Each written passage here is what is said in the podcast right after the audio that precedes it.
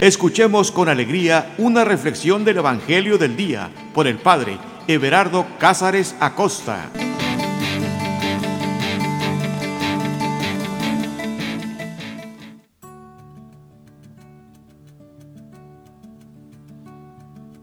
Carta de amor.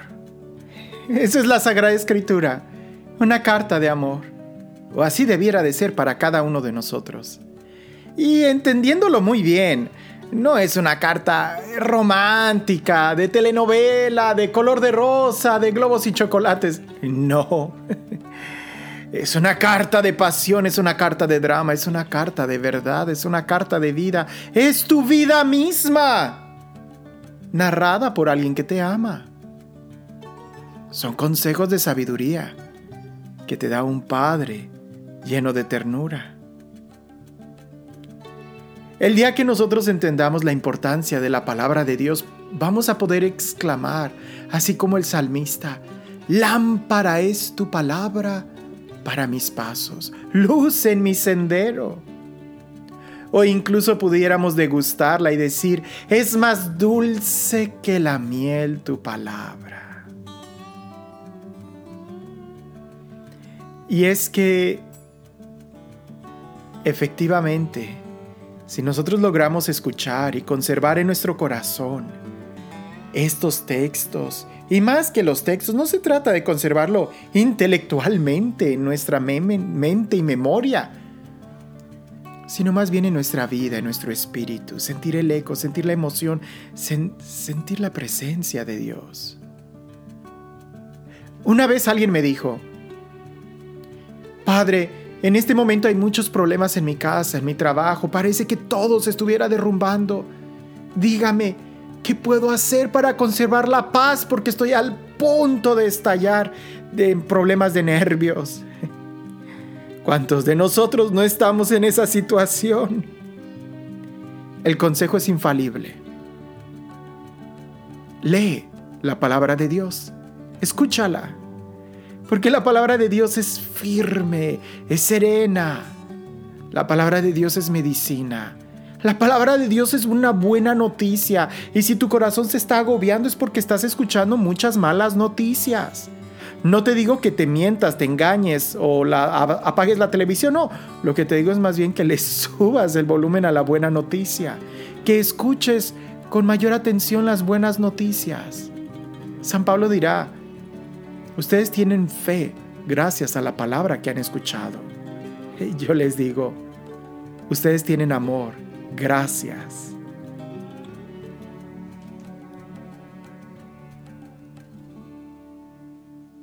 a la carta de amor que se nos ha predicado. Si la fe viene por predicar la palabra de Dios, por escuchar la palabra de Dios, indudablemente el amor también viene cuando escuchamos la palabra de Dios. Pero te podrán decir mil veces que te aman, pero hasta el momento en que tú miras a la persona a los ojos y escuchas que te dice, te amo, en ese momento ya no son solo palabras, es toda una experiencia. Por eso te invito que en este momento eleves tus ojos lo más alto al cielo y trates de cruzar mirada con Dios, quien te está mirando en este momento y quien quiere hablarte, porque Él siempre, siempre, siempre nos habla a nuestro corazón. Por eso te invito que dispongas todo tu ser a escuchar su palabra. E iniciamos este momento de intimidad con Dios. En el nombre del Padre, y del Hijo, y del Espíritu Santo.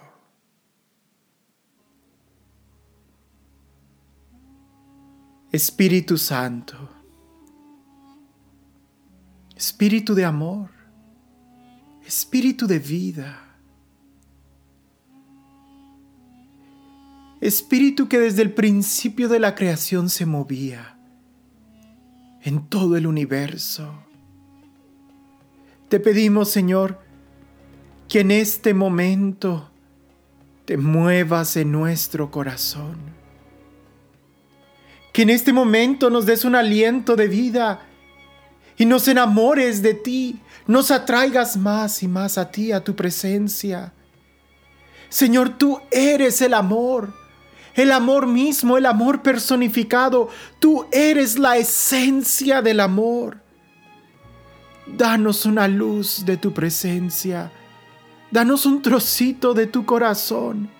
Señor, danos toda tu presencia, tu amor, tu luz para que puedas crear en nosotros un nuevo corazón. Ven Espíritu Santo, te damos la bienvenida. Eres bienvenido en este momento, en este lugar, en mi vida, en mi corazón. Ven Señor, abogado divino, paráclito, lléname de ti.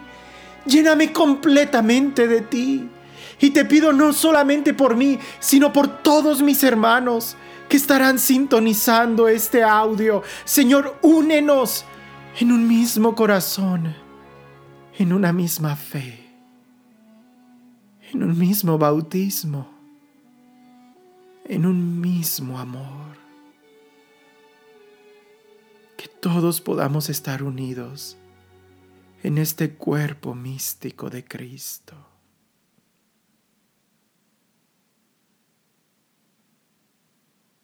Confiamos plenamente en ti, Señor. Confiamos en tu amor, en tu providencia. Habla, Señor, que tus siervos escuchan. El Evangelio que vamos a meditar es Mateo capítulo 8, versículos del 28 al 34. Evangelio San Mateo capítulo 8 versículos del 28 al 34. Y dice así.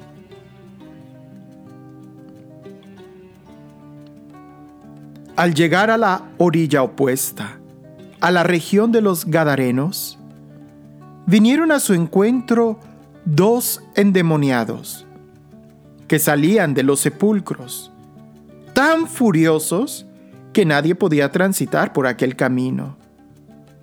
Y en eso se pusieron a gritar diciendo, ¿Qué tenemos que ver contigo, Hijo de Dios?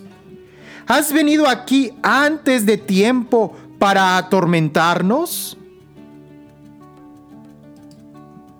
Había no lejos de ellos una gran piara de cerdos, haciendo. Los demonios le suplicaban, si nos expulsas, envíanos a la piara de cerdos.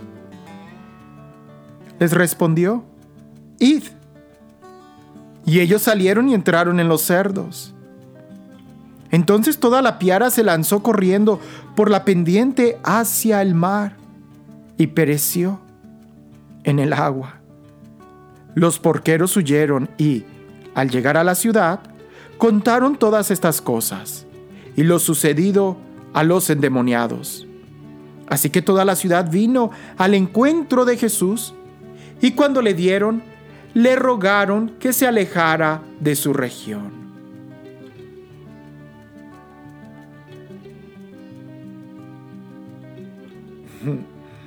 Toda la ciudad vino al encuentro de Jesús. ¡Wow! Alguien pensaría, pues claro, porque quizás también quisieran que los liberara de sus demonios, de sus ataduras, de sus cadenas. O todos salieron al encuentro de Jesús porque querían que los sanara. O quizás porque querían conocer a aquel libertador.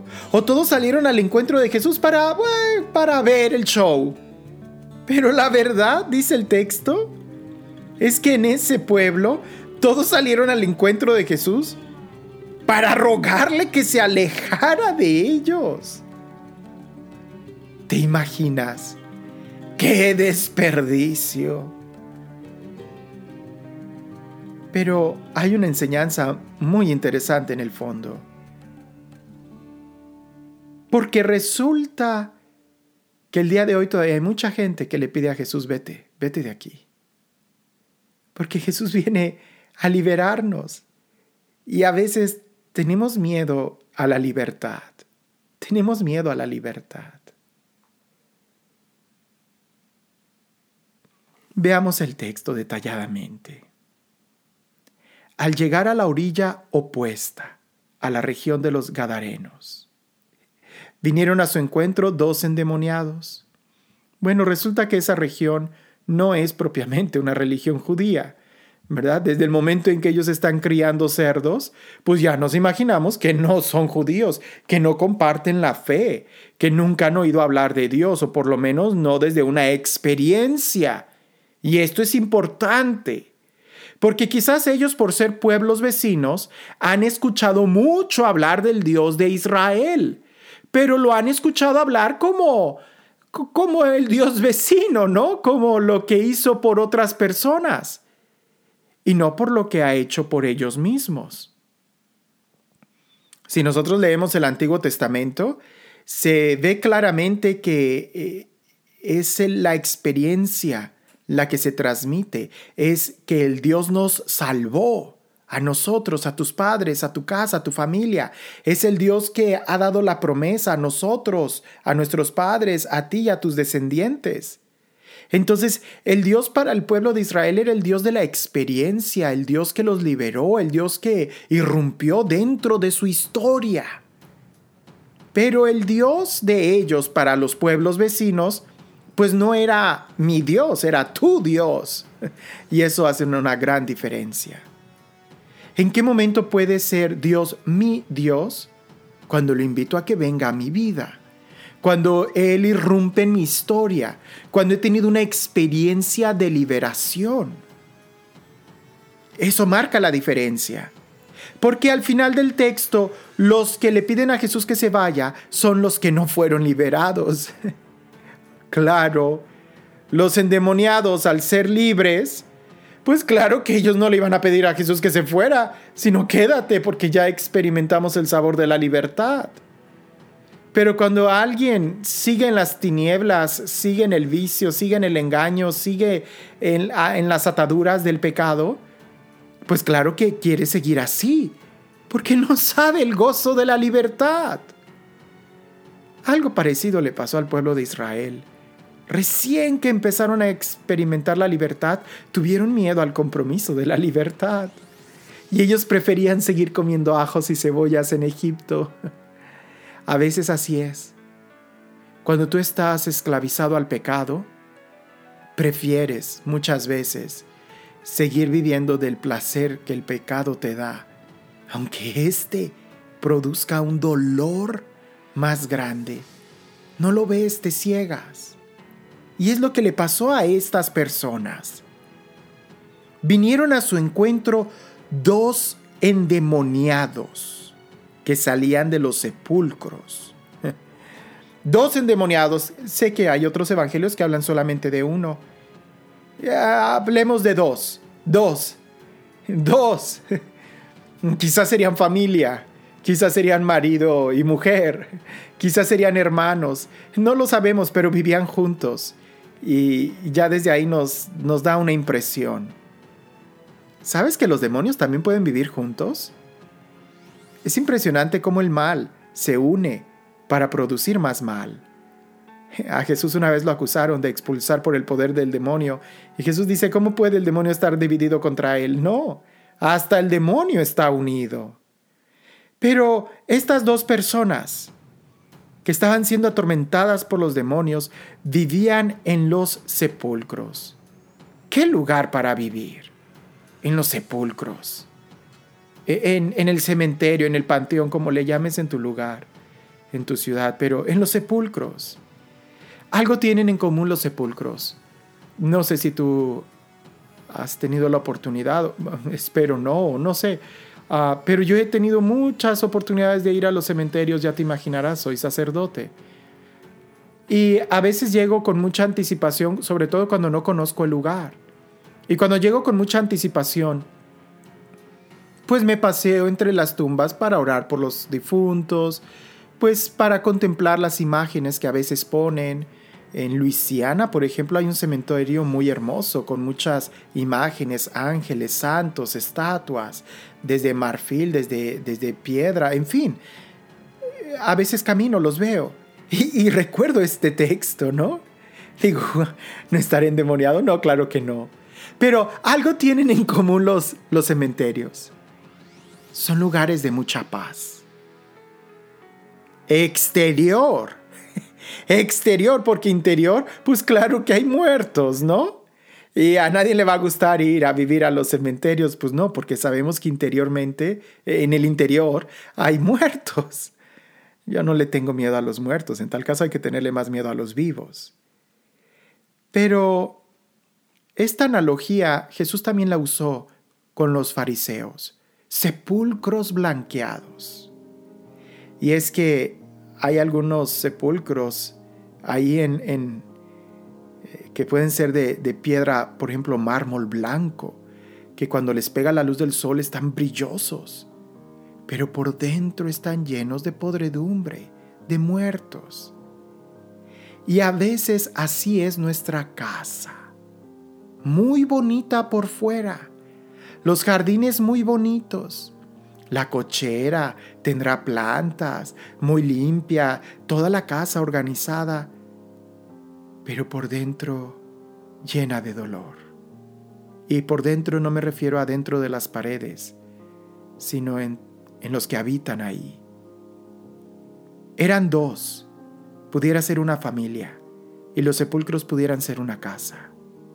Hay una gran diferencia entre casa y hogar. Casa es la construcción, es las paredes, es el techo. Hogar es el espacio en donde tú creas como familia. El día de hoy me he encontrado muchas casas en donde las personas que viven ahí son completos desconocidos. Los papás no conocen al hijo, los hijos no conocen los sentimientos de los papás, no saben nada de la historia de los papás. A veces cuando me invitan a comer me gusta ponerlos en problemas, porque les pregunto a los niños, ¿y tú sabes cómo se conocieron tus papás? Y ellos se me quedan viendo y dicen, no. Y volteo y les digo a los papás, ¿nunca les han platicado? algo a veces tan esencial, es importante que se conozcan, que conozcas a tus hijos y que tus hijos te conozcan a ti. El texto dice, salieron de los sepulcros, eran tan furiosos que nadie podía transitar por aquel camino. Eh, eh, aunque, aunque el lugar en el que tú vivas sea muy pacífico, como un cementerio, aunque el lugar en el que tú vivas sea lleno de paz, de silencio y amplio, parece que es en tu corazón donde marca la diferencia. Porque en el corazón de estas dos personas había guerra, había ataduras, había demonios, había sombras, había heridas.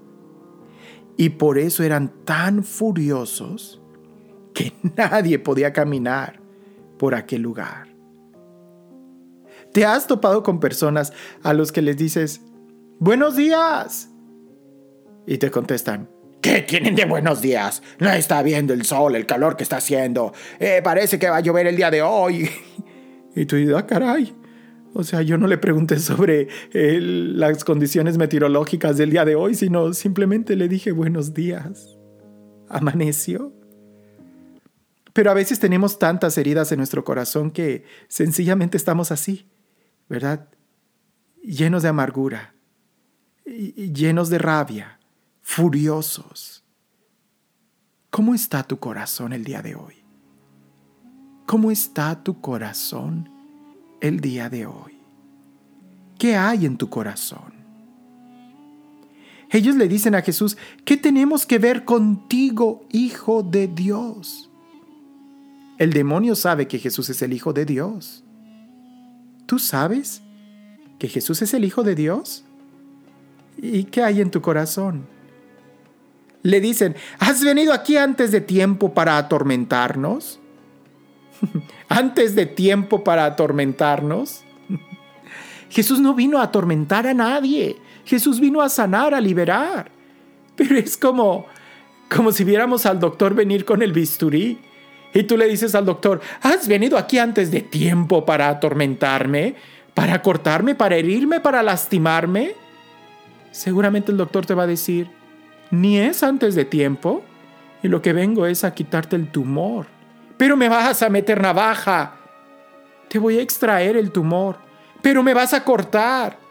Pero te voy a sanar. Me vas a herir. Pero vas a liberarte. Así sucede con el pecador cuando ve a Jesús venir a su vida. Has venido antes de tiempo, no. Es que el doctor sabe cuándo es el tiempo de la operación. Es que Jesús sabe cuándo es el tiempo en donde ya tienes que dejar el pecado. San Agustín, San Agustín le decía a Dios, Señor, dame el don de la castidad, pero no ahorita. San Agustín sí que se pasaba de vivo. Hasta que llegó un momento en donde San Agustín dijo, no, Señor, ya es el tiempo. Es tu tiempo, no el mío. Este es el momento. No más lujuria. San Agustín entendió que no es cuando Él dice, sino cuando es Dios. Cuando tú le dices, Señor, sáname, pero no ahorita. Señor, libérame, pero no ahorita. E-, estás enfermo, te estás muriendo. El día que tú quieras puede ser el día demasiado tarde. El día que tú decidas perdonar a tu mujer puede ser el día más tarde. Puede ser demasiado tarde.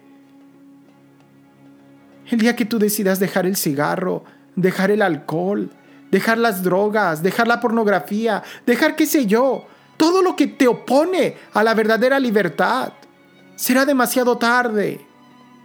Escúchalo bien. Si tú quieres ser feliz, necesitas ser libre. No le tengas miedo a la libertad. Todo vicio te, te esclaviza, es un vicio, te envicia, ¿verdad? No sé si, si entiendes bien el concepto de enviciar, de un vicio. Es cuando algo se cicla, cuando algo se detiene, cuando algo no avanza. Cuando te envicias, no estás avanzando, no estás disfrutando, estás ahí encadenado en el hoyo. No puedes ser feliz con un vicio. No se puede. Por eso tenemos que dejar que Jesús venga y nos libere. Ahora tú dirás, no, pero estoy bien. No, espérate. Resulta que en ese lugar había no lejos de ellos una gran piara de cerdos eh, paciendo. Y esos cerdos simbolizan el pecado. Yo no tengo nada en contra de los pequeños lechoncitos, ¿verdad? Pero eh, de manera bíblica simbolizan el pecado. En el Antiguo Testamento era uno de los alimentos prohibidos. ¿Verdad? Esa región que cultivaba cerdos nos da a entender claramente que no era una religión eh, de tradición judía y que también era una región que vivía en pecado y un pecado aceptado socialmente, pues era una granja de cerdos. Y hay ocasiones en donde el pecado es aceptado socialmente. Es, perdónenme, pero es, es muy tonto. Pero hay lugares en donde la pornografía es aceptada. Hay lugares en donde el sexo es aceptado. Eh, perdónenme, yo creo que ustedes lo deben de saber, pero hay centros nocturnos que a veces, a veces hasta los jóvenes pueden ir ahí y, es aceptablemente tener sexo ahí. No, no, no lo entiendo. Aunque sea un pecado aceptado por la sociedad como lo que implicaba aquí cultivar cerdos o, o, pasir cerdos, tener esa granja de cerdos, eh, no deja de ser un pecado y no deja de tener consecuencias en la vida. Y las consecuencias del pecado es lo que le sucedió a estos cerdos.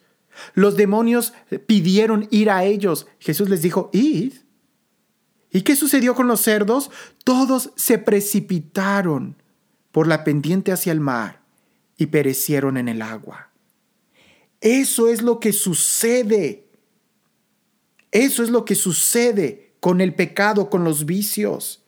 Si tú no te liberas de los vicios, los vicios te van a llevar a la destrucción. Y lo más triste es de que no me estoy refiriendo solamente a la vida biológica. Alguien que consume droga, si no le pone un alto a la droga inmediatamente, la droga va a terminar consumiendo a la persona. Lo mismo con el exceso del alcohol, con el exceso del tabaco, con el exceso del sexo, todo, todo. ¿verdad? Si tú no le pones un alto, el vicio va a consumir tu cuerpo. Pero lo más triste y lo más dramático es que también consumen tu energía, tu felicidad, tu vida, tu amor.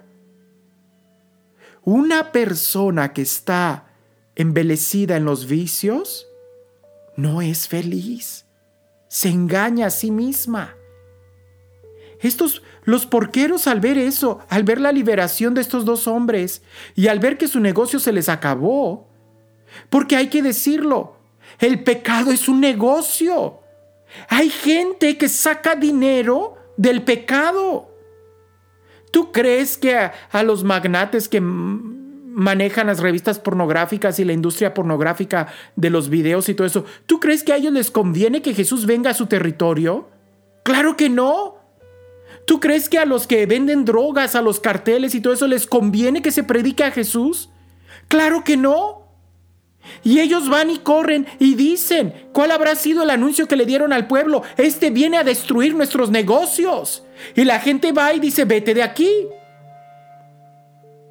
No, no escuches lo que los demás dicen de Jesús. En tal caso, escucha tú al mismo Jesús y deja que Él venga a tu vida. ¿Que Él viene a destruir tu matrimonio? Claro que no. ¿Que Él viene a quitarte la vida? Claro que no. Él viene a sanarte. Él viene a liberarte. Él viene a restaurarte. Pero así como el paciente, el enfermo, le tiene miedo al doctor con el bisturí, es porque no logra ver que necesita que le extirpen ese tumor. No te conformes con vivir entre sepulcros. Esa no es vida.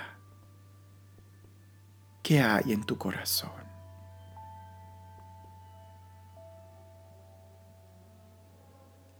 Al llegar a la orilla opuesta, a la región de los Gadarenos, vinieron a su encuentro dos endemoniados que salían de los sepulcros, tan furiosos que nadie podía transitar por aquel camino. Y en esto se pusieron a gritar diciendo, ¿Qué tenemos que ver contigo, Hijo de Dios? ¿Has venido aquí antes de tiempo para atormentarnos? Había no lejos de ellos una gran piara de cerdos paciendo. Los demonios les suplicaban, si nos expulsas, envíanos a la piara de cerdos. Les respondió, Id. Y ellos salieron y entraron a los cerdos. Entonces toda la piara se lanzó corriendo por la pendiente hacia el mar y pereció en el agua. Los porqueros huyeron y al llegar a la ciudad contaron todas estas cosas y lo sucedido a los endemoniados. Así que toda la ciudad vino al encuentro de Jesús y, cuando le vieron, le rogaron que se alejara de su región.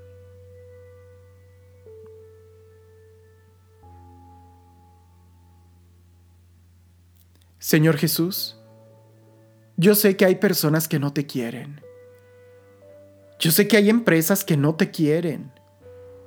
Señor Jesús, yo sé que, que hay personas que se sienten sumamente incómodas contigo. Señor, yo sí quiero que vengas a mi vida. Yo sí quiero que me liberes. Yo sí quiero que me sanes. Señor, ven a mi corazón. Ya no quiero vivir solamente de manera externa, entre sepulcros, no. Quiero que me des el gozo y la vida que brota desde el interior.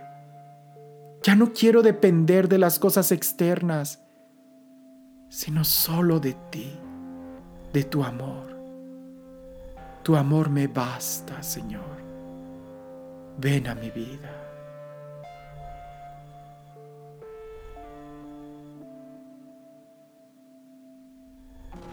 El Señor esté con ustedes. Y la bendición de Dios Todopoderoso, Padre, Hijo y Espíritu Santo, descienda sobre ustedes y permanezca para siempre.